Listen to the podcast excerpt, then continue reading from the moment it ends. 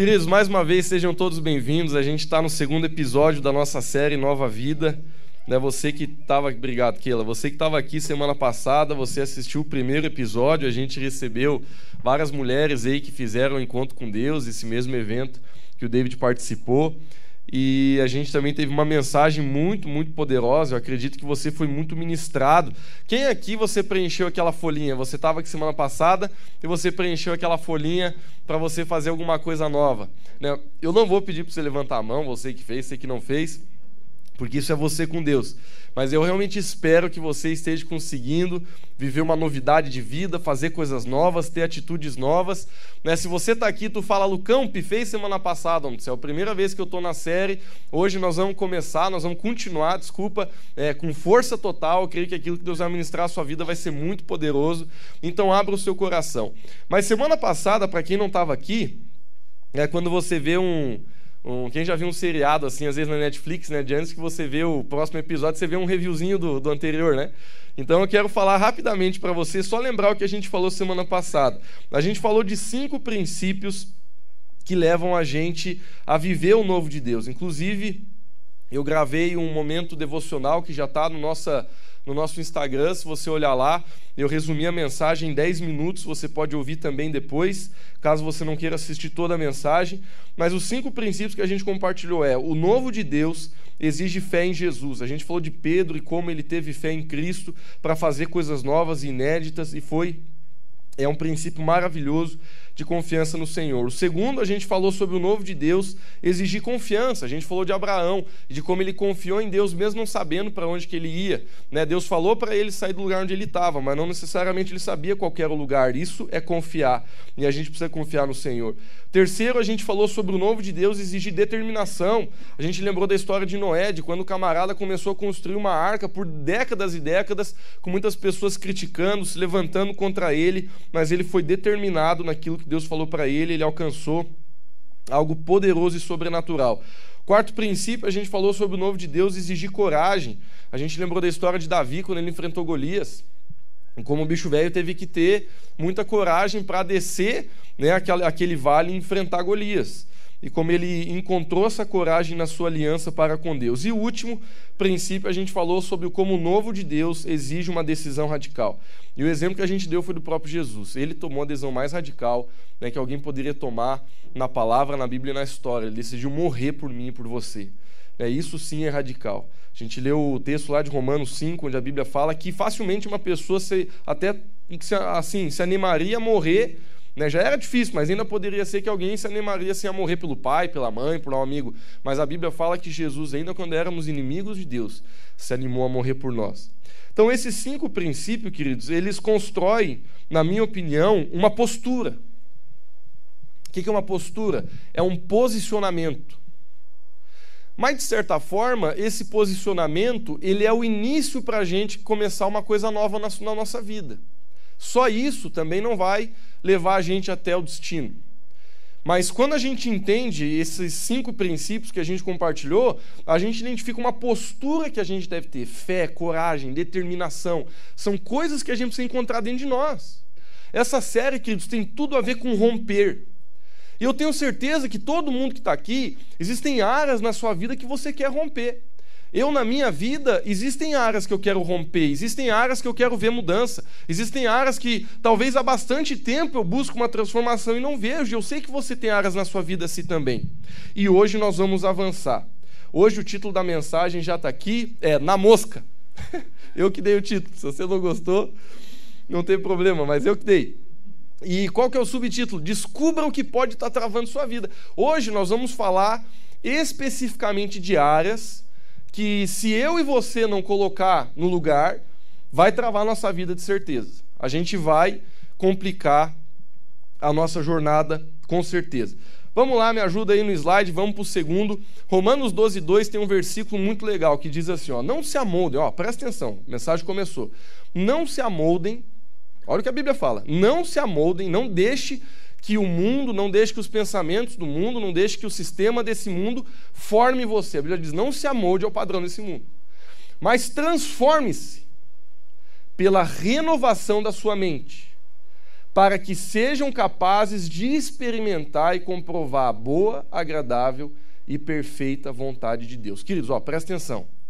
Aqui a palavra de Deus ela está sendo extremamente clara em dizer o seguinte: que através da transformação do jeito que a gente pensa, a gente consegue, claro que essa transformação em direção, né? A, a palavra de Deus, que a gente pode potular também. Então, quando a gente muda a forma que a gente pensa em direção à mente, o coração e os princípios de Cristo, é aí que a gente vai viver o nível máximo de bênção para a nossa vida, que é expresso pelas essas três palavras aqui, ó. Boa, agradável e perfeita vontade de Deus. Quem aqui, não porque eu estou pedindo, mas porque você acredita mesmo, você levanta a mão para dizer, Lucas, eu confio que Deus ele me ama, ele tem uma vontade boa para mim. Levanta. Se você diz assim, não, eu, eu tenho certeza que Deus não quer que eu me rale. Não, ele me ama mesmo e ele, ele gosta de mim. Queridos, a vontade de Deus ela vai se manifestar na minha vida à medida que eu mudo meu jeito de pensar sobre as áreas determinadas da minha vida e, por consequência, vou mudar meu jeito de agir. Essa pergunta está aqui, ó. Você já sabe aonde está o seu problema?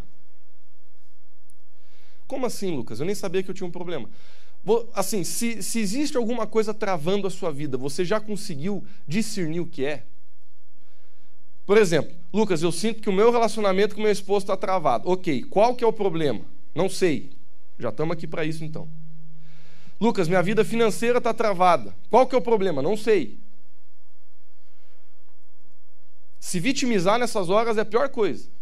Ah, Lucas, o problema da minha vida financeira é esse governo. O problema da minha vida financeira é esse país. O problema do meu casamento é o meu marido. O problema de eu não estar tá bem eh, na minha saúde é os meus filhos. O problema de eu não estar tá bem comigo mesmo é a cidade. Não, queridos. Pessoas fracas, elas sempre vão achar que o problema está fora delas. Pessoas fortes que têm revelação sempre vão reconhecer a humildade que o problema está dentro delas. E que se elas mudarem de dentro, elas vão conseguir mudar as realidades por fora. Hoje, não estou falando que isso aqui é uma matemática perfeita, mas eu oro que o Espírito Santo de Deus, junto com aquilo que a gente vai conversar, consiga ajudar você a olhar um pouco para a sua vida. E talvez alguma coisa que eu falar aqui vai, vai pintar nos seus olhos de uma forma diferente e você vai poder dizer, rapaz, eu acho que eu preciso alinhar essa área da minha vida. Bom, primeira coisa que eu quero compartilhar com você é sobre pecado. Próximo slide. Gente, todo mundo tem aquele pecado. Todo mundo. O que, que eu estou querendo dizer com isso?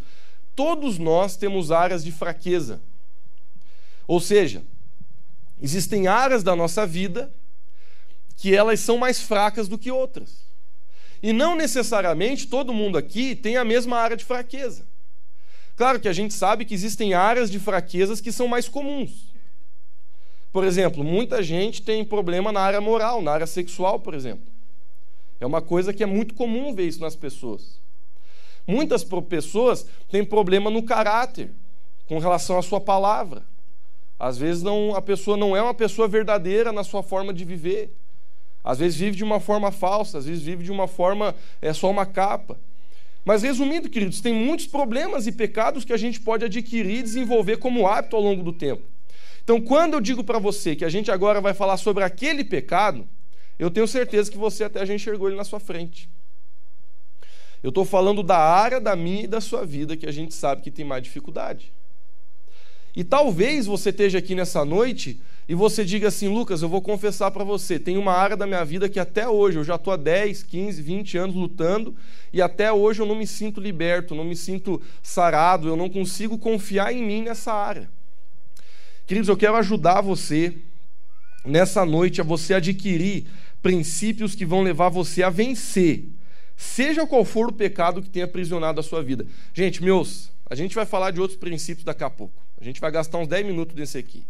Mas eu acredito profundamente que esse primeiro princípio, se a gente deixar o nosso coração, se humilhar o nosso coração, deixar Jesus falar com a gente, e se a gente praticar os seis passos que eu vou compartilhar com você agora, eu garanto a você que em grandes áreas da sua vida, a sua vida vai destravar. Porque, queridos, não existe nada que destrua mais o homem que o pecado. Não tem nada. Olha, quando a gente não tem sabedoria, a gente já leva na cabeça, mas não tem para bater. O pecado, ele acaba com o sujeito. nos enche de culpa, de acusação, permite que Satanás tenha acesso à nossa vida, dá acesso a Satanás para ele roubar dentro de nós a nossa vida. O pecado, ele coloca a gente num lugar de falta de autoridade, onde a gente não consegue se posicionar, onde a gente não consegue ter visão correta sobre a nossa vida. Quando a gente vive um pecado corriqueiro, e geralmente esses pecados corriqueiros são escondidos, dificilmente as pessoas que vivem ao nosso redor sabem desse pecado.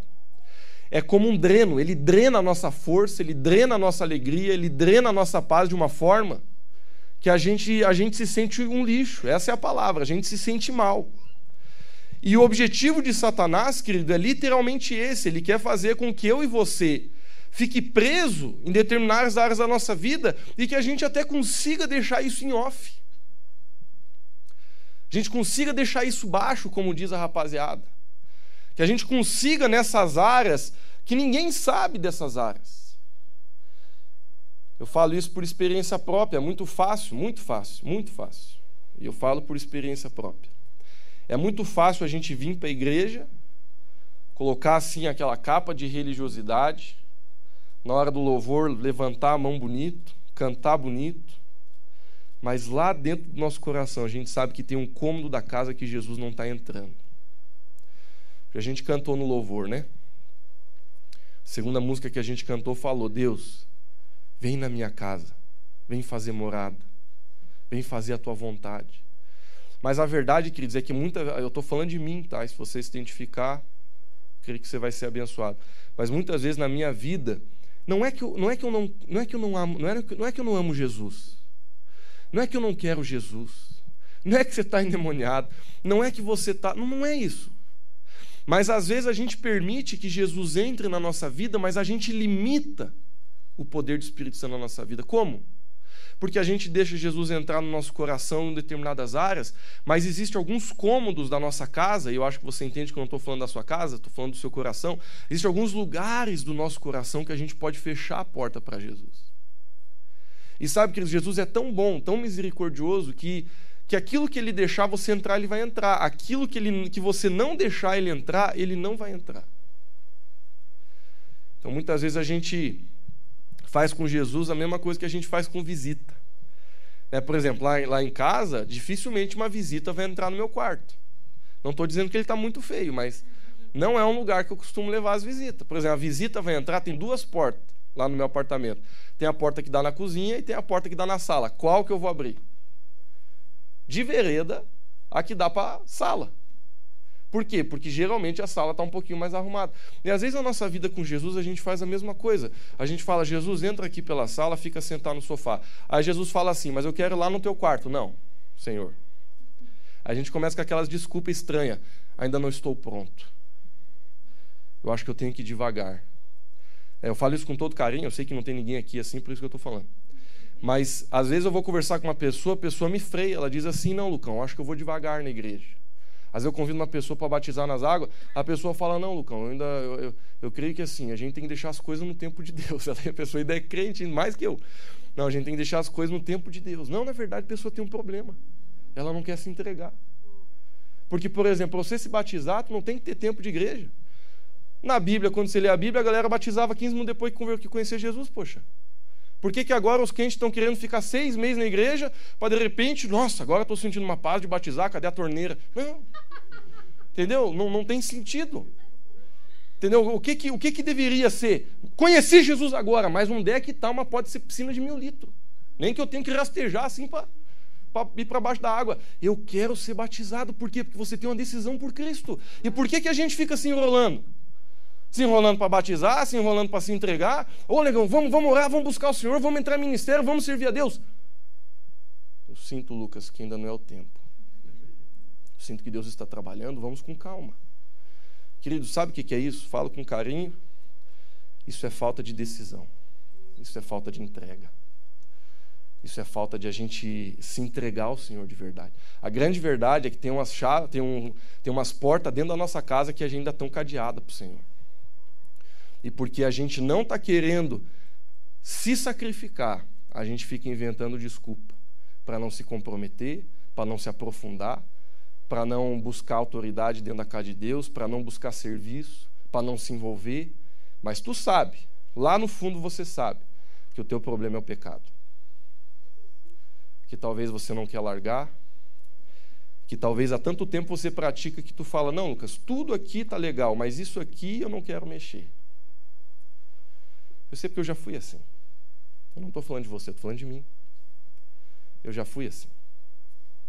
Agora, seis princípios que vão ajudar você a vencer esse pecado, esse que você está pensando até agora. Que eu não sei qual que, é, mas você sabe. Eu quero te ajudar. Primeiro deles, vem para cá. Seja radical. Olha o que fala Mateus capítulo 5, versículo 37. Seja o seu sim, sim, e seja o seu não, não. O que passar disso aí vem do demo. O que, que a Bíblia está dizendo? Que nós temos que ser determinados. Que a gente tem que falar assim, ó, vou largar, então eu vou largar. Vou fazer, então eu vou fazer. Vou buscar Deus, então eu vou buscar. A Bíblia fala, queridos, que Satanás, ele é o Deus da dúvida. Satanás, ele quer colocar dúvida no seu coração. Quando o Espírito de Deus começa a andar com a gente, começa a vir certezas. Por isso que a Bíblia fala assim, ó, seja o teu sim, sim, seja o teu não, não. Não quer buscar Deus? Então não quer, não tem problema. É uma opção sua, Deus te deu livre-arbítrio, cada um faz o que quer da vida. Mas a Bíblia fala: seja o teu sim, sim. Seja radical. Você precisa decidir largar o pecado. Querido, eu sei que eu estou falando para algumas pessoas aqui mais do que para outras. Talvez você chegou aqui nessa noite, você sabe que tem um pecado há muito tempo na tua vida que você, você não tem coragem de largar. Você já tão, tão, você, talvez você está tão enraizado nele que você fala, Lucas, mas eu não acho que eu tenho condição de vencer. Se eu achasse, eu até, eu largava. Não, queridos. Deixa eu te dizer, Satanás ele é o pai da mentira. Ele quer mentir para você que você não tem força, que você não tem capacidade, que você está muito enraizado naquilo e que não tem mais jeito. Isso é tudo mentira de Satanás. Mas a primeira coisa que você tem que fazer é tomar uma decisão, e é uma decisão radical. Por mais que você aprendeu a amar esse pecado, por mais que você goste desse pecado, por mais que você não se vê longe desse pecado, você precisa tomar uma decisão de obediência. Você não vai se sentir bem para tomar? Você não precisa esperar a tua perna tremer cheia de Espírito Santo para você tomar? Nada. É uma coisa com a tua mente limpa e sã. Eu quero a palavra de Deus para minha vida. Não precisa se sentir bem, não precisa vir o Espírito Santo te tremer, não precisa nada. É uma decisão consciente, baseada na obediência que você decidiu ter no teu coração. Eu quero viver uma vida debaixo da palavra do Senhor.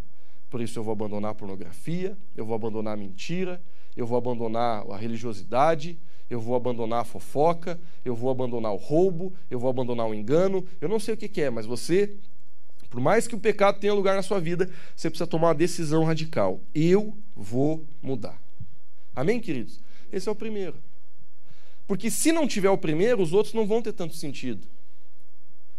Se a gente não toma decisão, lá na frente a gente desiste. Lá na frente a gente abandona, porque a jornada é difícil. Queridos, largar os pecados de estimação na nossa vida é difícil isso.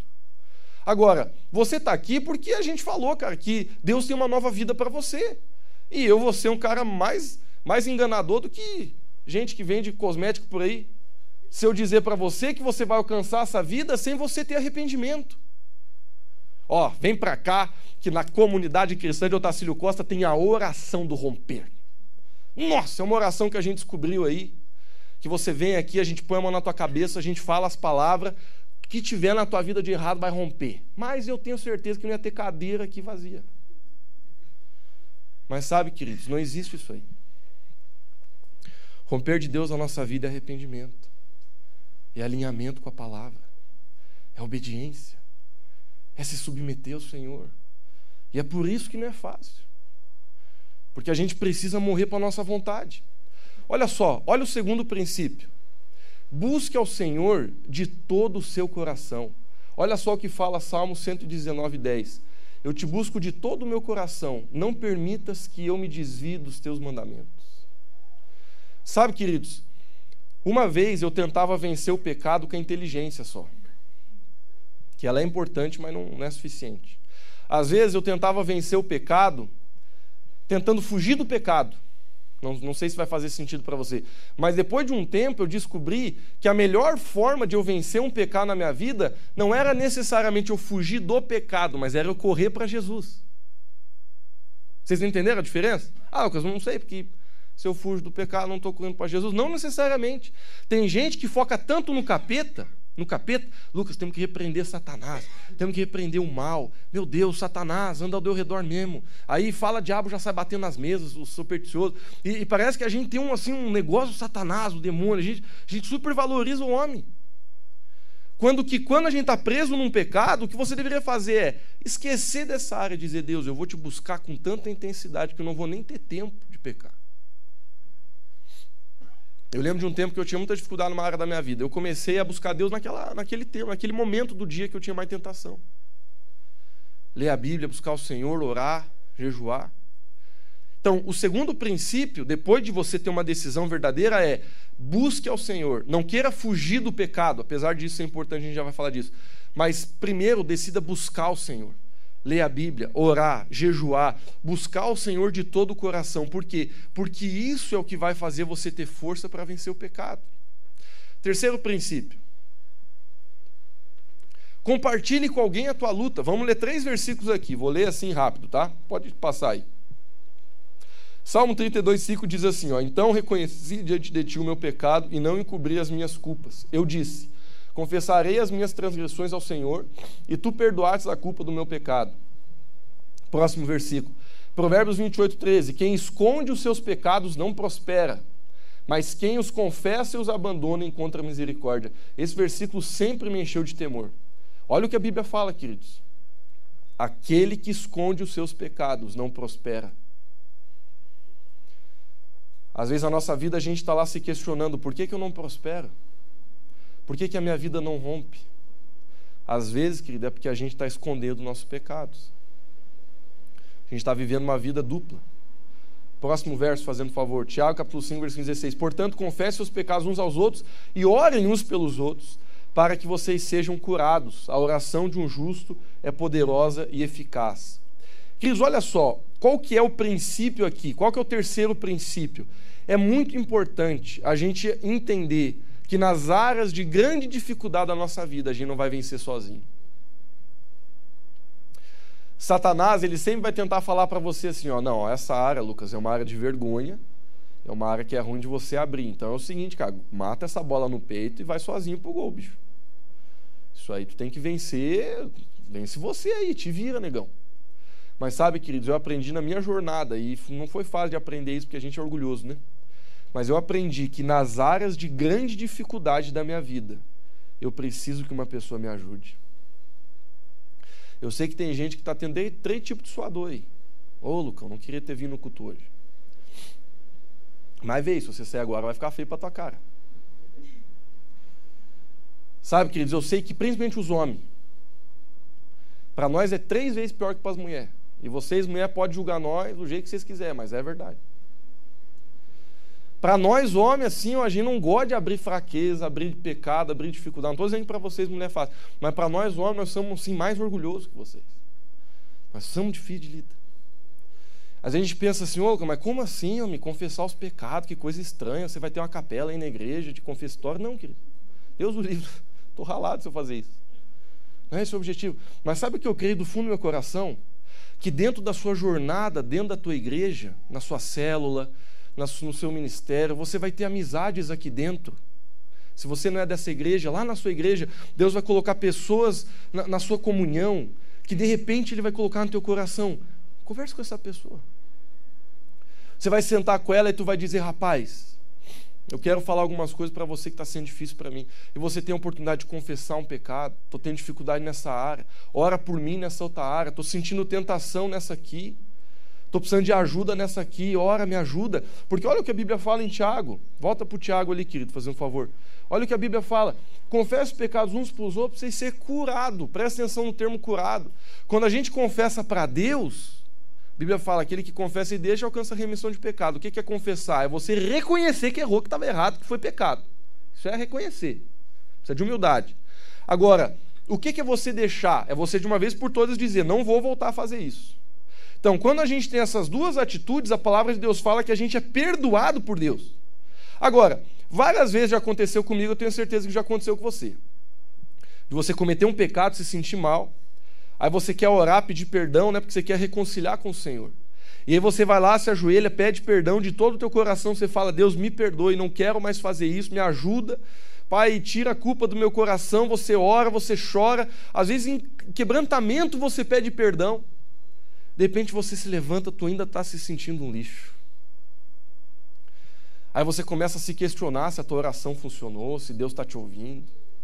Você começa a se questionar se realmente Deus é verdade.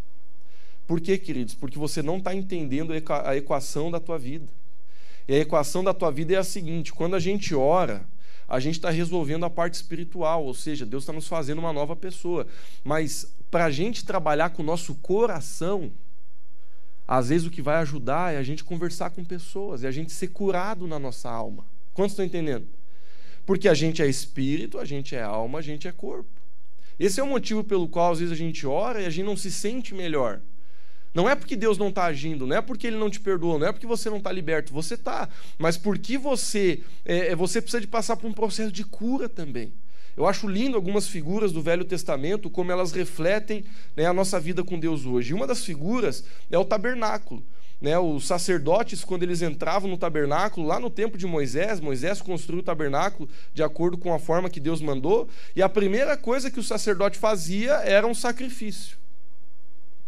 Isso simboliza o nosso arrependimento, a nossa entrega, a gente dizer, Deus, não quero mais viver do meu jeito, vou viver o seu. Mas é engraçado que logo depois do lugar de sacrifício, a palavra de Deus fala que existia uma banheira para que o sacerdote se limpasse. E assim é o processo de Deus na nossa vida.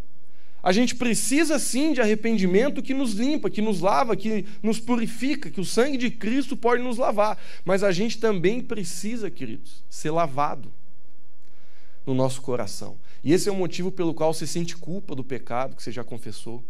Esse é o motivo pelo qual, às vezes, você já abandonou uma prática, você fez uma coisa 10 anos atrás e quando você lembra, você ainda se sente um lixo. Esse é o motivo pelo qual muitas pessoas estão travadas no passado, no pecado do passado, porque por mais que aquilo não faça mais parte da sua vida, aquilo ainda faz parte da sua alma. Você ainda não recebeu a cura da culpa e da condenação que Jesus quer te dar quando você recebe o presente da graça, do perdão que Jesus conquistou por nós na cruz. E quando a gente abre o nosso coração com uma pessoa, isso nos ajuda muito, queridos. Por isso que eu quero assim desafiar você. Se você tem uma área da sua vida que você fala assim, Lucas, essa é uma área muito difícil para mim. E se você nunca conversou com ninguém sobre essa área, eu quero desafiar você, ore e peça para Deus, Deus, Existe uma pessoa que eu posso sentar para conversar sobre essa área? Com certeza não vai ser o Zé do bar, né, gente? Vai ser alguém cristão, da igreja, que ama a Deus, que tem a palavra de Deus na cabeça. Mas Deus vai colocar uma pessoa assim no teu pensamento, que você vai poder chegar e dizer assim: oh, vai vamos lá em casa tomar um cafezão. Você chega lá, você, cara, ó, quero abrir meu coração contigo. Não tá fácil, tá aqui uma tremedeira, mas eu sinto que eu preciso fazer isso contar um testemunho para vocês só para quebrar o gelo. Mas foi uma coisa específica da minha vida, tá? Não estou falando que você tem que fazer isso. Eu lembro de uma vez que eu tinha pisado no tomate assim, é, na minha vida moral. Eu tinha me envolvido com uma menina, e aí eu sentei com um pastor amigo meu, e ele falou assim: Lucas, não é sempre que eu falo isso, mas eu estou sentindo no meu coração. Você precisa sentar com os teus pais e confessar tudo isso. Meu amigo, a hora que ele falou isso, dentro de mim se derreteu o abacaxi. Eu dentro de mim já pensei, putz, não acredito. Aí ele ainda falou assim, porque ele era muito meu amigo, pastor, nem brasileiro era. Ele falou assim: Você tem tantos dias para fazer isso. Se você não fazer, eu ligo para seu pai. Aí eu tudo bem. Queridos, o que se seguiu a partir daquele ponto foi um terror psicológico. Porque eu olhava para meu pai e para minha mãe e falava, vai ser agora, vai ser agora. Eu ia, não Passou um dia, passou dois dias, passou três dias, estava acabando a data.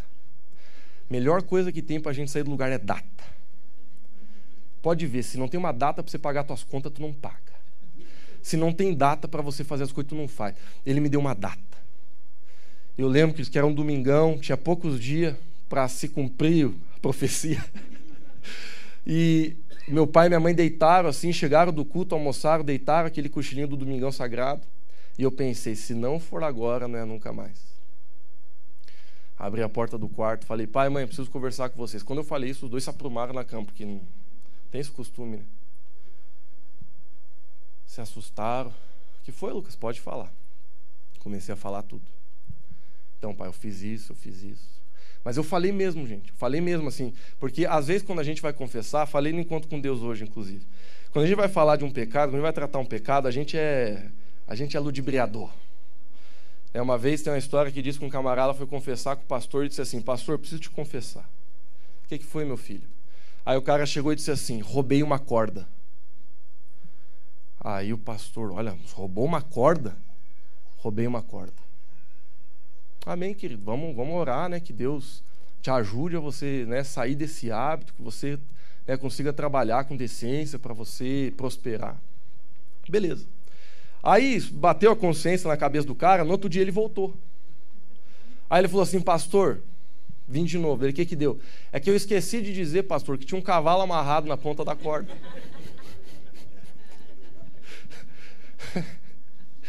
e sabe, queridos, às vezes a gente é assim.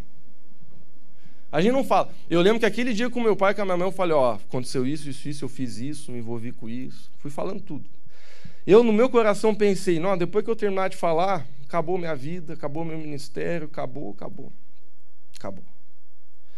Queridos, quando eu terminei de confessar o último pecado, meu pai e minha mãe olharam para mim e falaram assim: Lucas, agora a gente confia mais em você do que antes. E agora a gente te ama mais do que antes. Porque no reino de Deus não tem super-homem, meu irmão. Se você acha que você é o cara, se você acha que você não tem pecado, se você acha que, que se você gosta de manter aquela moralzona do crentezão, você está enganando você mesmo, porque todo mundo aqui tem uma história feia de encardir. Não tem uma pessoa nesse lugar aqui que possa levantar a mão. E não é porque eu estou falando mal de você, é porque é assim que todos nós somos, gente. Nós temos pecado, nós temos histórias terríveis na nossa vida, nós fizemos coisas terríveis na nossa vida. E ia ser tão melhor se na igreja a gente largasse essa capa de religiosidade e começasse a dizer: Eu tenho pecado mesmo. Não estou falando que você vai para o Facebook, não estou falando que você precisa expor teus pecados para as pessoas, mas o que eu estou dizendo é que é tão precioso você poder, talvez, ter uma pessoa que você abra o seu coração e você fala: Ora por mim, porque não está fácil. Não está fácil ser fiel com a minha esposa, não está fácil viver em santidade com o meu dinheiro, não está fácil isso, não está fácil. Queridos, é tão bom a gente trazer para a luz uma coisa que Satanás quer que a gente mantenha nas trevas. Mas Satanás sempre vai tentar mentir para você que o dia que você confessar o teu pecado, você vai ser rebaixado. Quando a grande verdade é que o dia que você confessa o teu pecado, Deus começa a te promover. Deus começa a exaltar você, porque a Bíblia fala que os humilhados serão exaltados. A pior besteira da tua cabeça é você achar que quanto mais você conseguir manter a panca de santão, mais as pessoas vão respeitar você. Uma vez um pastor me falou: nunca confie em alguém que não mostra cicatrizes. Falou para mim, ele falou assim: Lucas, quando você for levantar líderes na igreja, nunca confie em homens que nunca confessam pecados feios. Porque esses estão com a coisa tudo debaixo da casca. Não tem um sequer que não tenha coisas inimagináveis na vida para contar e para dizer. Eu não estou falando que você tem que viver no passado. O que está no passado foi vencido, foi liberto, foi transformado. Mas às vezes você sabe que ainda existem coisas que você precisa trabalhar. E sabe, isso sempre vai ser uma atitude minha, uma decisão minha, uma decisão sua. Ninguém, não, eu não vou fazer com você, a não sei que Deus me deu a direção, o que esse pastor fez comigo. E eu sou grato a Deus porque ele fez, porque se ele não tivesse feito, talvez eu não teria. Porque, ó, se tem uma coisa difícil é confessar pecado para pai e mãe, cara. Confessar para pastor, para amigo, é muito fácil. Agora, você sentar com seu pai, com a sua mãe, as pessoas que você mais admira e você quer que admire você, e você falar tudo. Mas aquele dia eu recebi um dos maiores, um dos maiores ensinamentos da minha vida.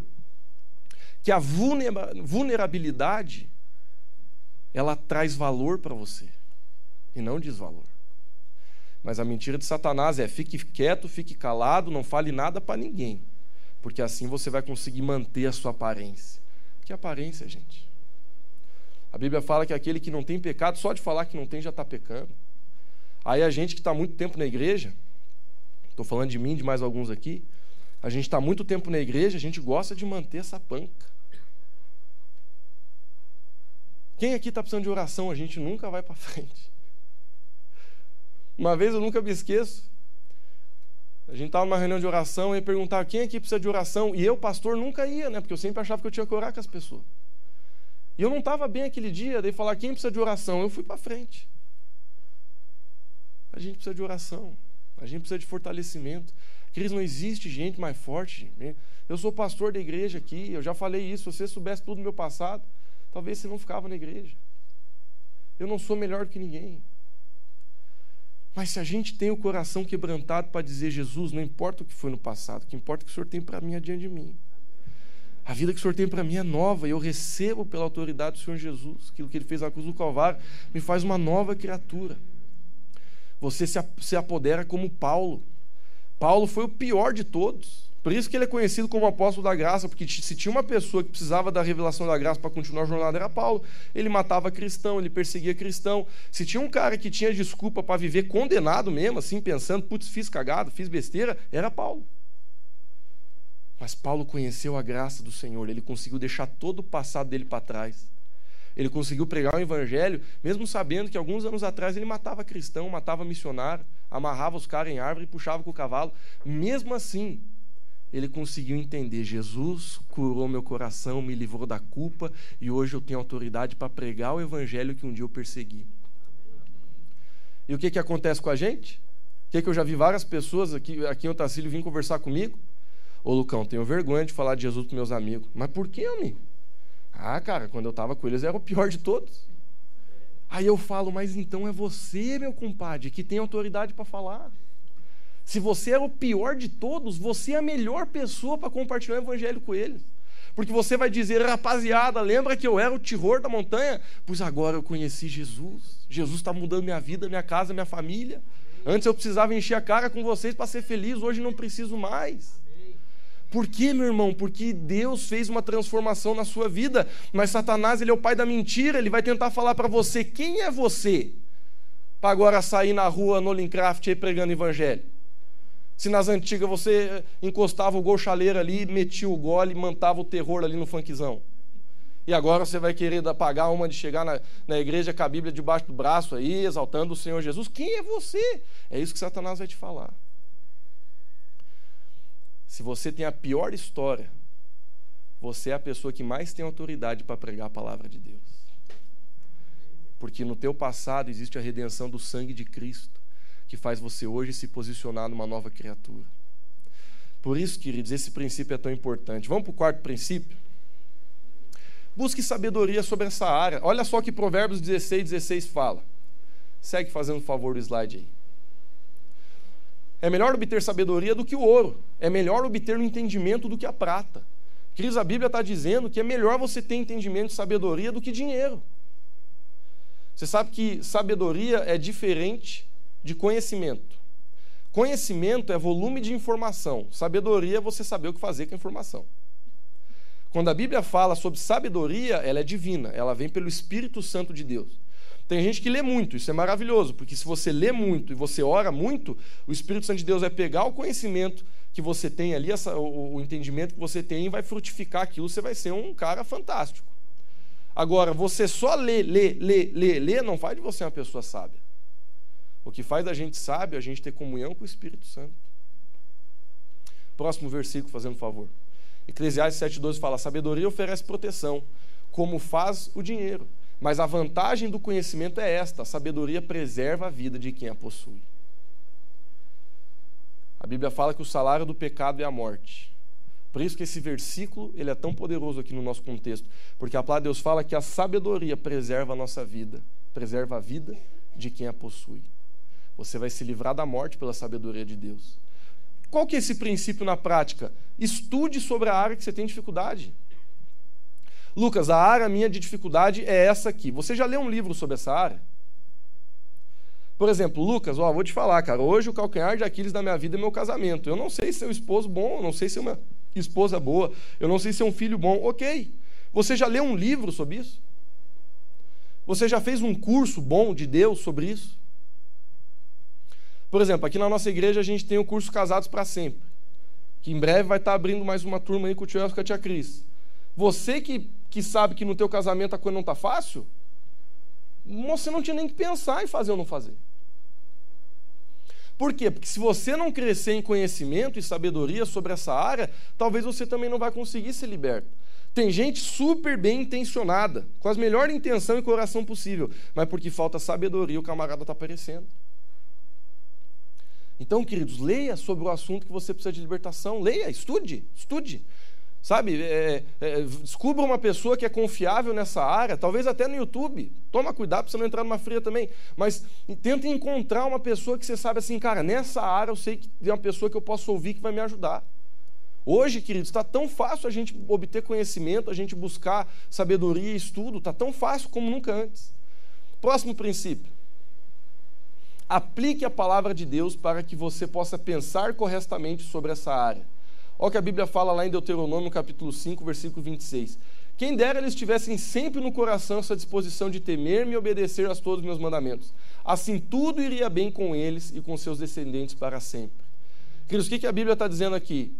Que Deus, o próprio Deus está liberando essa palavra sobre a igreja. Ele está falando, ai, se eles sempre tivessem no coração a disposição de me temer e de me obedecer. A gente precisa conhecer o que a Bíblia fala sobre o nosso problema. A gente tem que saber qual que é a vontade de Deus para o nosso problema. Olha o próximo versículo aí, coloca para mim, fazendo um favor. O versículo que a gente já leu de Romanos 12, 2, que a gente é transformado pela renovação da, vossa, da nossa mente. Então, queridos, a gente tem que buscar conhecer o que, que a palavra de Deus fala sobre aquele problema. O que, que a Bíblia nos manda fazer sobre aquele problema. Pensa no problema agora aí, no pecado que você está lutando. Você sabe exatamente versículos que vão te fortalecer, que vão te guiar nessa área? que vão mostrar para você a verdade da atitude que nós deveríamos ter nessa área. Último princípio aqui, ó. Crie muros de proteção ao seu redor para não cair mais. Esse é o último princípio. Coloca o versículo. 1 Coríntios 10, 12. Assim, aquele que julga estar firme, em outra versão fala de pé. Cuide-se para que não caia. Eu esqueci de pedir para o camarada que fez esse slide colocar esse cuide-se três vezes o tamanho que estava aqui, porque é a palavra que eu quero enfatizar para você. Leia o verso ali enquanto eu estou falando. Aquele que julga estar de pé, cuide-se para que não caia. O que é cuidar? Uma vez eu estava conversando com um pastor amigo meu, estava me ajudando né, nas áreas de fraqueza minha. Aí ele disse assim para mim, Lucas, você tem que levantar guarde-reios na sua vida. Guarde-reio. Aí ele começou a me explicar. Ele disse assim: quando você vai viajar, aonde que na estrada tem guarda-reio? Na reta? Você vê guarda-reio na reta? Não. Onde é que você vê guarda-reio? Você vê na curva. Quer ver quando tem despenhadeiro, né? Daí o guarda-reio é com ferro duplo. Por quê? Porque se você se perder ali na curva, chefia, dificilmente você vai sobreviver. Então você precisa entender, os guarda-reios, eles são colocados de forma estratégica nos lugares mais perigosos. Agora pensa na área da tua vida que você tem dificuldade. O que que é na figura de linguagem que a gente está usando você ter guarda-reios? É você levantar na sua vida um conjunto de valores, de técnicas e de decisões que vão guardar você naquela área. Por exemplo, se você tinha problema com alcoolismo, você quer se livrar disso. Rapaz, com quem que você bebia? Não estou dizendo para você abandonar essa pessoa, você pode trazê-la para Jesus. Mas com quem você bebia? Com fulano. Poxa, então cuidado. Que hora que você bebia? Tal hora. Então essa hora, sei lá, vai empinar uma pipa. vai fazer alguma outra coisa. Qual que é o lugar que você bebia? Lá no bar do, do, do Jerônimo. Acho que não tem nenhum bar desse nome, né? Por isso que eu inventei nome difícil. Então você não passa nem na frente. Passa nem na frente. Luca, mas a gasolina tá cara, se eu não passar na frente, vou três quarteirão. Mas é melhor você gastar a gasolina do que você se colocar em. Queridos, para para pensar. Se você não quer ser pego pelo leão, é melhor você estar tá dentro do coliseu onde ele está solto ou fora? A pergunta é tão ridícula que a gente falou, Lucão. Está aqui fora. E por que que às vezes a gente fica dentro, correndo do leão para quê, gente? Por que essa correria toda? Entendeu? Por exemplo, né, tem muita gente que gosta de explicar isso aí falando da linha do pecado. Né, que a gente está vivendo aqui, existe uma linha, né, que para lá é o pecado. Aí tem gente que é assim, ó, não, Lucas, pecado é daqui para cá. Então, onde é que a gente vai andar? Tem gente que gosta de andar aqui, ó. Oh! Querido, se a linha do pecado está aqui, onde é que eu tenho que andar? Vou lá para os quintos. Entendeu? Meu Deus. Às vezes a gente tem que bloquear pessoas do WhatsApp para viver em santidade. Ah, vai dizer que eu sou grosso. Que diga, melhor você, melhor você ir para o céu, de gente xingando grosso, do que você ir para o inferno com todo mundo liberado no WhatsApp. E eu estou só pegando uma coisa que Jesus falou e parafraseando. Jesus falou: se tua mão direita faz pecar, corta fora. Se teu olho direito faz pecar, corta fora. Alguém aqui está cortando mão nessa igreja?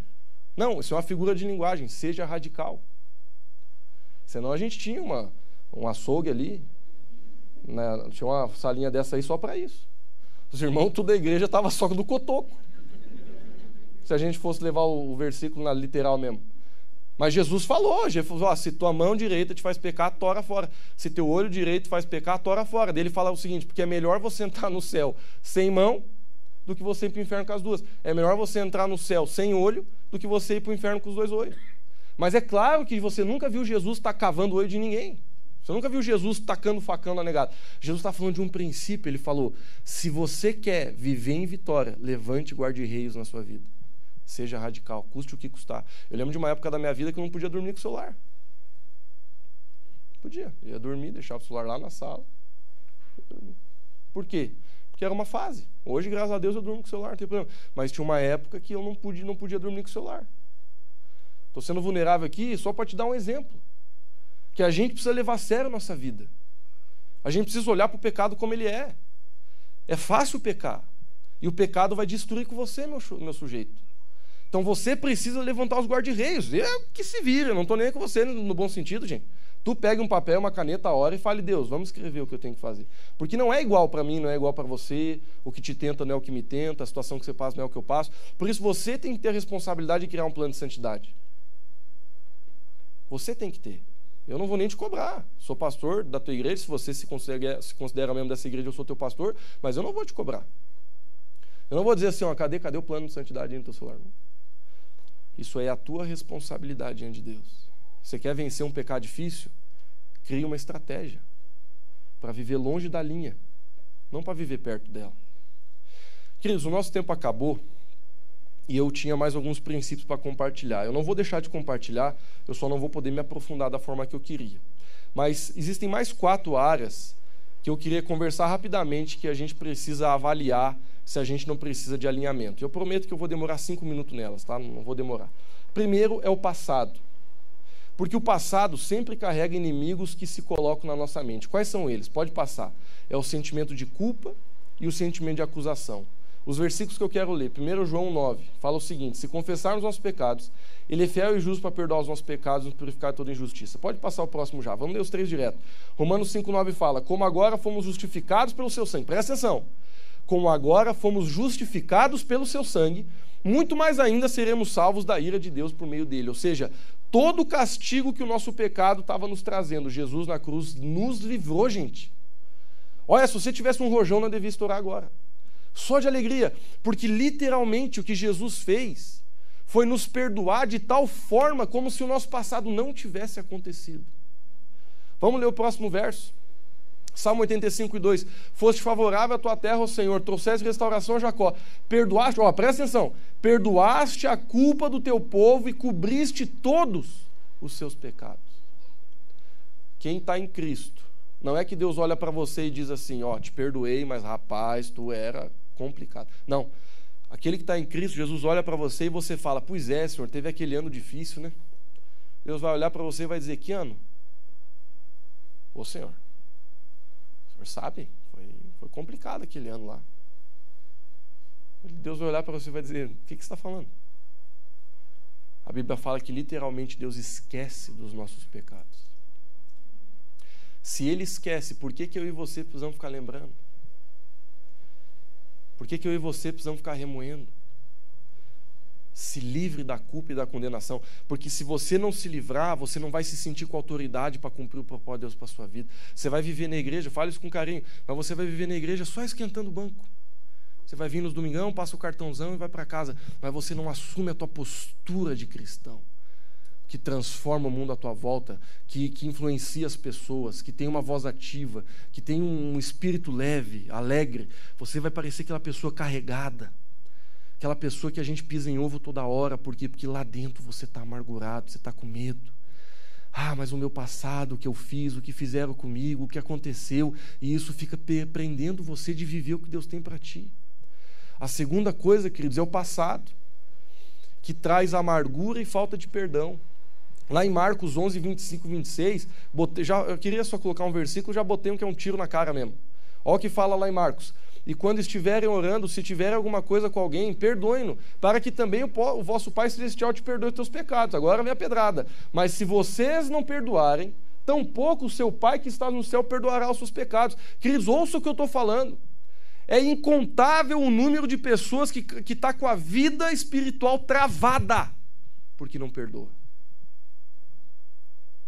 Não é o que estou falando, a gente lê de novo aqui, não tem problema. Mas se vocês não perdoarem seu vizinho, sua sogra, seu pai, seu irmão, seu filho, se você não perdoar quem te ofendeu, quem te traiu, quem te abandonou, quem roubou teu dinheiro, se você não liberar perdão para quem te abandonou quando você era criança, se você não liberar perdão para quem te abusou, se você não liberar perdão para as pessoas que te machucaram, olha o que a Bíblia fala, tão pouco nosso Pai vai nos perdoar. E a, a, figura não é essa que Deus está ali, ó, ó, ó, ou você faz primeiro, você não também não Não, queridos, é porque no reino espiritual existem princípios. E princípios, quando são quebrados, eles travam a nossa vida. Então não é que Deus ele está reinando dizendo, não, não, não, primeiro você. Não, queridos, é porque a falta de perdão na minha vida, ela por si só impede a bênção de Deus de chegar. É a mesma coisa que você botar um guarda-chuva. Quem abre o guarda-chuva é eu, não é Deus. A chuva até está caindo, mas a minha falta de perdão abriu o guarda-chuva e a bênção de Deus não, não me alcança. Porque eu estou prendendo a minha vida com a amargura, com a falta de perdão. Ah, mas isso que fizeram comigo, Lucas, essa injustiça. Eu falo isso com carinho. Mas o sentimento de justiça é um sentimento de orgulho. Você se vitimiza dentro do sentimento do que olha o que fizeram comigo, mas se você for bem sincero, você é um orgulhoso. Porque você não quer deixar o perdão, você não quer deixar a situação ir. Em outras palavras, você sempre quer mostrar o quão machucado você foi. E por isso você fecha a cara, por isso você fica ranzinza, por isso você vira uma pessoa difícil de conversa, difícil de toque, no termo popular, trânsito fechado. Nem botox te resolve. Por quê? Porque dentro de você, você está lá fechado. Se vitimizando. Olha o que fizeram comigo. Quero que olhe, quero que olhe. Me olhe aqui, ó, estou com a cara fechada. Eu sei porque eu já fui assim. Vamos falar numa, numa, assim, numa proporção menor, né? Por exemplo, você que é casado, quando, quando fecha um pau daqueles pequenos na tua casa, e de repente um fecha a cara, outro fecha a cara. Não é assim? Você olha para a esposa, você nem percebeu o que você fez. Você olha para a mulher, ela tá. O que, que deu? Nada não. O que, que a mulher está fazendo? O homem também. Ela está clamando, me veja que eu me machuquei. E por isso que a gente fecha a cara. Porque a gente quer que a pessoa veja. Só que a gente não quer ter a proatividade de dizer, vamos sentar porque eu me magoei. Então o que, que a gente prefere? Ficar com a cara fechada. Eu sei que não tem criança na sala, então assim, você vai para tua cama, tu diz, vai pro sofá, homem. Ô minha esposa, mas não, não. Hoje não tem. Por quê? Porque dentro do teu coração você quer mostrar que a justiça seja feita. Mas quando a gente olha para Jesus, ele foi justiça no nosso lugar. E aí o que, que a gente vai fazer? Querer ser o justiceiro? Compra uma capa então. Compra uma espada. Compra uma máscara assim, coloca lá um J, justiceiro, sai correndo na rua. Robin Hood. Não, queridos, Jesus ele é a nossa justiça. Se ele me perdoou e me justificou, se uma pessoa me ofende, eu vou dar o perdão livremente. Ah, mas essa pessoa não fez nada assim, nem pediu perdão. Não importa, porque o perdão não é a pessoa que pede, é eu que dou. Ô Lucas, quero te pedir perdão. Homem, ontem eu já te perdoei. Que bom que hoje a gente está oficializando o papel.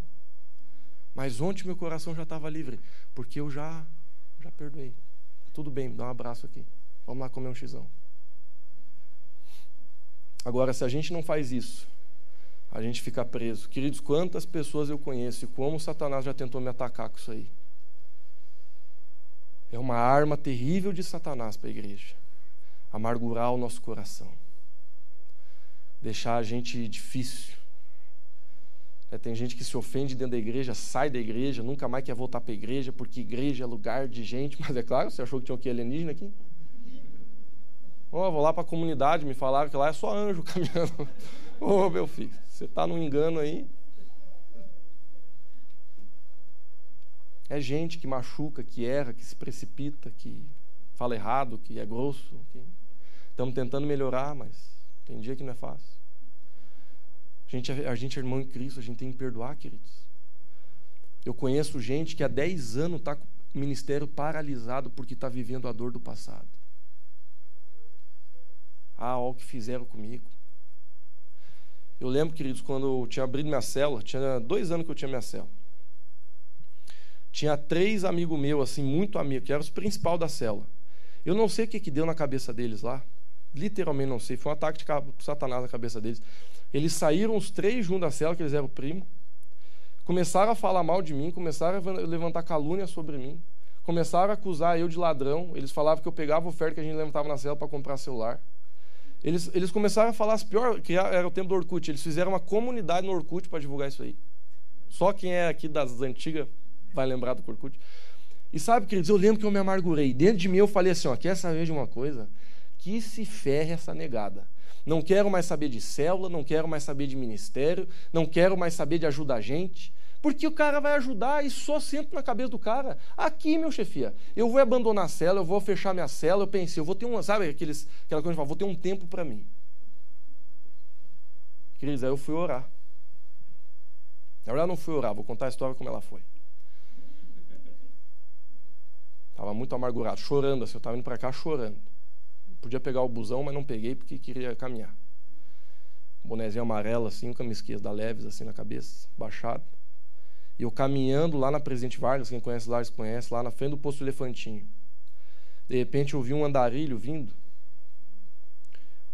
E quando ele passou por mim, ele deu um sorriso bem grande, bem grande. E ele falou assim: ele não, ele, eu, foi, um, foi uma experiência muito linda que eu tive com Jesus aquele dia. Ele olhou para mim e ele falou assim, com um sorrisão: Mas vai desistir já, menino? Aí eu olhei para ele e falei: Sarte, louco. Deve estar tá bêbado, deve estar. Tá eu virei a cara e continuei meu passo. Gente, não, eu não andei 20 metros, parece que o Espírito Santo chegou e fez assim no meu ouvido. E ele fez eu lembrar.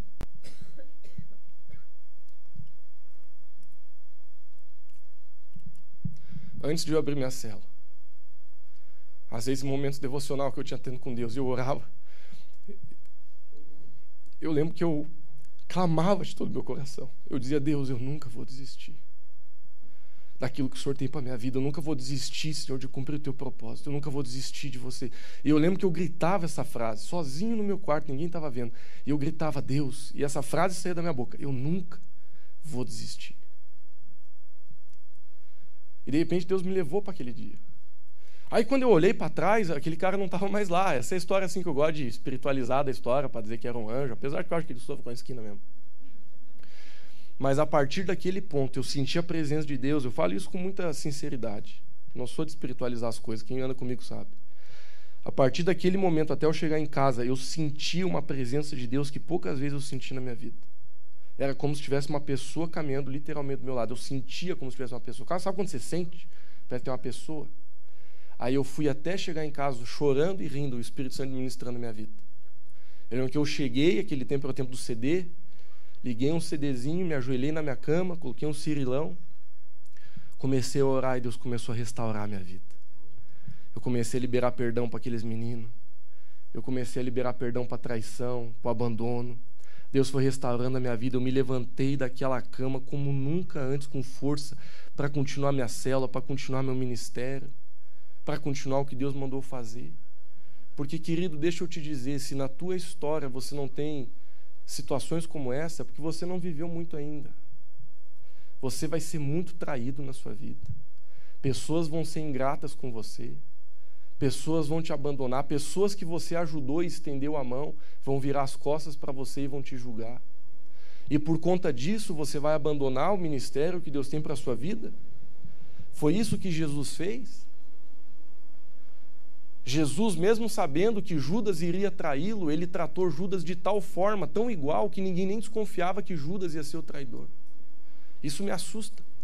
Porque talvez eu, se eu fosse Jesus, com meus doze discípulos, estava comendo uma pizza ali, dava um pedaço grande para Pedro, dava um pedaço com calabresa para Tiago, chegava a hora de Judas, era a mussarela pegando fogo. Mas não, queridos, a Bíblia fala que Jesus tratava todos de forma igual, até Judas, ele sabia, esse aqui vai me trair. Ele abraçava igual, ele amava igual, ele dava as mesmas oportunidades. Porque se você tem o Espírito de Cristo, você não deixa a amargura parar você, mas você faz dela o trampolim para você ter força para continuar. E eu, desculpa, porque até o horário já passou, mas eu senti de ficar um pouco nesse princípio, porque eu acho que está ajudando alguém. Se você não decidir tratar com as dificuldades do seu passado, você vai esterilizar o futuro que Deus tem para você. Vamos para o próximo? O seu jeito de pensar. Agora sim, queridos. Se Deus me ajudar, eu vou descer uma reta aqui até a gente acabar rapidinho. A forma que pensamos determina a postura que temos em todas as áreas da nossa vida. Olha só o que fala uns versículos que a gente vai ler aqui. Ó. Pode colocar aqui. Ó. Romanos 12, 2 a gente já leu, é aquele da renovação da mente. Olha só, Filipenses 4,8. Finalmente, irmãos, tudo que for verdadeiro, tudo que for nobre, tudo que for correto, tudo que for puro, tudo que for amável, tudo que for de boa fama, se houver alguma coisa de excelente ou digno de louvor, pense nessas coisas. A Bíblia está ensinando o que a gente deve pensar. Tem mais um versículo aí ou não? Ó, 1 Pedro 1,3,16. Portanto, estejam com a mente preparada, prontos para a ação Sejam sóbrios e coloquem toda a esperança na graça que lhes será dada quando Jesus Cristo for revelado, como filhos obedientes. Não se deixem amoldar pelos maus desejos de outrora, quando viviam na ignorância, mas assim como é santo aquele que os chamou, sejam santos vocês também em tudo que fizerem, pois está escrito: sejam santos porque eu sou santo. Cris, olha o que esses dois versículos estão falando, da importância da nossa mente estar sóbria, da nossa mente estar sendo guiada pela palavra de Deus para que a gente consiga ter vitória na nossa vida, para que a gente consiga romper na nossa vida. Eu falo com carinho e falo rápido para a gente finalizar a mensagem, mas muitas pessoas elas não estão deixando de romper por causa de pecado. Muitas pessoas elas não estão deixando de romper por causa da falta do passado, de lidar com o passado. Muitas pessoas estão deixando de romper porque elas estão vivendo ainda a cultura dos seus pais estão vivendo a cultura da cidade de Otacílio, estão vivendo a cultura do Brasil, estão vivendo a forma de pensar que é longe do reino de Deus em algumas áreas da vida. Você ainda acha que homem que é homem tem que ser de um tal jeito, marido que é marido tem que levar as coisas de tal jeito, mulher que é mulher tem que fazer as coisas assim. Você ainda acha que os padrões que você andou na tua vida é aqueles que você deve cultivar, sendo que andar com Jesus é um caminho para mudança. Eu falo isso com carinho, queridos, mas eu sei que essa é uma potestade que tem sobre a nossa cidade. As pessoas não querem mudar em Otacílio Costa. Uma das coisas que eu senti quando eu cheguei aqui, as pessoas não querem mudar. Eu nasci católico, vou morrer católico. Eu nasci com um problema, vou morrer com problema. Eu nasci desse jeito, eu vou morrer desse jeito. A pessoa não se abre para o novo de Deus, não abre o entendimento para receber uma revelação. Eu estou ganhando esse tanto ali, tá bom até o resto da vida. A pessoa não sonha em mais, a pessoa não se abre para mais, a pessoa não estuda, a pessoa não. A pessoa tem, não tem. Quando eu cheguei aqui, eu me assustei com tanta gente se juntando aqui. Me apavorei, porque eu não vi isso em lugar nenhum, as menininhas de 18 anos se juntando com os homens morar numa casinha. Eu falei, mas não pode, gente, o que está acontecendo? O sonho dessas mulheres é achar um cara que trabalha na borracharia e se juntar. Não estou menosprezando quem trabalha na borracharia, mas o que eu estou querendo dizer, queridos, é que é uma mentalidade de não querer crescer, de não querer sonhar, de não querer entender que Deus tem muito mais para você. Ah, eu tenho que honrar a forma que o meu avô viveu. Graças a Deus pelo teu avô. Te falo com todo carinho, honrar a família é, é primordial. Mas que o teu avô não seja tua tampa, seja o teu teto. O meu pai não me criou para ele ser minha tampa. O meu pai me criou para ele ser o meu chão. E não é que eu estou pisando na cabeça dele, é que ele está me erguendo. É isso que meu pai me ensinou. Ó, oh, Lucas, eu, eu, eu, fui até aqui, agora você vai andar para cima de mim. E tem gente que é tão ruim e orgulhoso que quer ser uma tampa para a família. Ó, oh, galera, todo mundo anda debaixo aqui do que o vô construiu, do que o vô pensou, do que o pai pensou, todo mundo com a mesma mentalidade, com o mesmo jeito de viver, trabalhando no mesmo lugar, fazendo a mesma coisa. Vamos lá. Deus tem mais para você. Abra tua mente. Não estou falando de pecado, não estou falando de passado. Estou falando do jeito que tu pensa. Estou falando do jeito que você pensa a tua vida. Eu sei que eu confrontei algumas pessoas aqui. Se a verdade fosse fácil, estava no saltidor. Último princípio da noite para nós orar embora. Obediência e posicionamento. É a última coisa. João capítulo 14, versículo 15. Se começar, ah tá, isso aqui não é um versículo, isso aqui é uma frase que eu acredito que você nunca mais deve se esquecer na sua vida. Isso é uma coisa eu tava, um dia eu estava pensando e eu criei essa frase, essa frase foi muito poderosa na minha vida. Olha o que ela diz. Se começarmos a fazer tudo o que sabemos que deveríamos estar fazendo e pararmos de fazer tudo aquilo que, saber, que sabemos que deveríamos já ter parado, nós viveríamos a maior revolução das nossas vidas. Por que, que essa frase é importante? Porque ela leva a gente para um lugar de entender que a gente não precisa muitas vezes de nada novo para resolver, para viver um romper. Às vezes tem pessoas que estão assim, Lucas, eu preciso de uma direção, eu preciso de alguma coisa de Deus, eu preciso de... Ok, tudo bem, às vezes a gente precisa mesmo, mas eu quero levar você, antes da gente orar, a você pensar: será que tem coisas que você sabe que você deveria estar fazendo e não está? E será que tem coisas que você está fazendo e você sabe que já deveria ter parado? Se você for fiel nessas primeiro, será que você já não vai viver uma revolução? Eu tenho certeza que sim. Porque na minha vida isso também é verdade. Às vezes a gente sabe que precisa começar uma academia, não começa. A gente sabe que precisa comer melhor, não, não come. A gente sabe que deveria ir lá ter uma conversa difícil com uma pessoa, mas não vai. A gente sabe que precisa parar com um pecado que é detonando, mas não para. Todo dia, todo dia o dia da decisão é amanhã. Na amanhã eu penso, semana que vem eu penso, mês que vem eu penso, ano que vem eu penso. É sempre assim. Protela, protela, protela. Sendo que se a gente fosse responsável e dissesse, Deus, hoje é o dia da decisão. Eu já sei o que eu tenho que mudar, eu já sei o que eu tenho que parar, eu vou começar por isso, depois o Senhor vai me guiar. Garanto a você. Você ia viver uma revolução na sua vida. João capítulo 14, versículo 15 diz assim: Se vocês me amam, obedecerão os meus mandamentos. Esse versículo aqui, ele é no mínimo de a gente refletir. Né? A palavra de Deus está dizendo que, que a forma de a gente ver o nosso amor por Deus é a forma que a gente obedece a palavra. Ô, ô Lucão, quero saber o quanto que eu amo a Deus. Ok, o quanto que você obedece a palavra. Esse é o tanto que você ama a Deus. E último versículo, Tiago 1,22. Sejam praticantes da palavra e não apenas ouvintes, enganando-se quem? O pastor? Enganando a esposa? Enganando a você mesmo.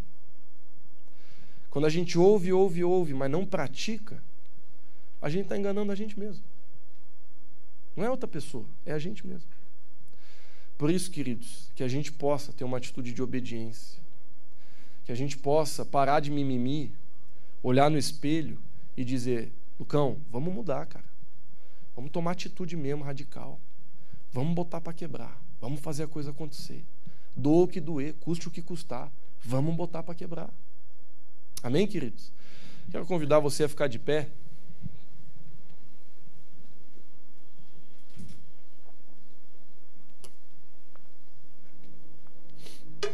Tem mais algum slide aí? Tá. Querido, semana que vem, terceiro episódio da série Terra à Vista.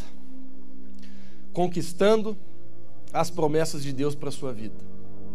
Semana que vem a gente vai entrar na prática sobre princípios e decisões que nos levam a avançar. Primeira semana, primeiro episódio e segundo episódio,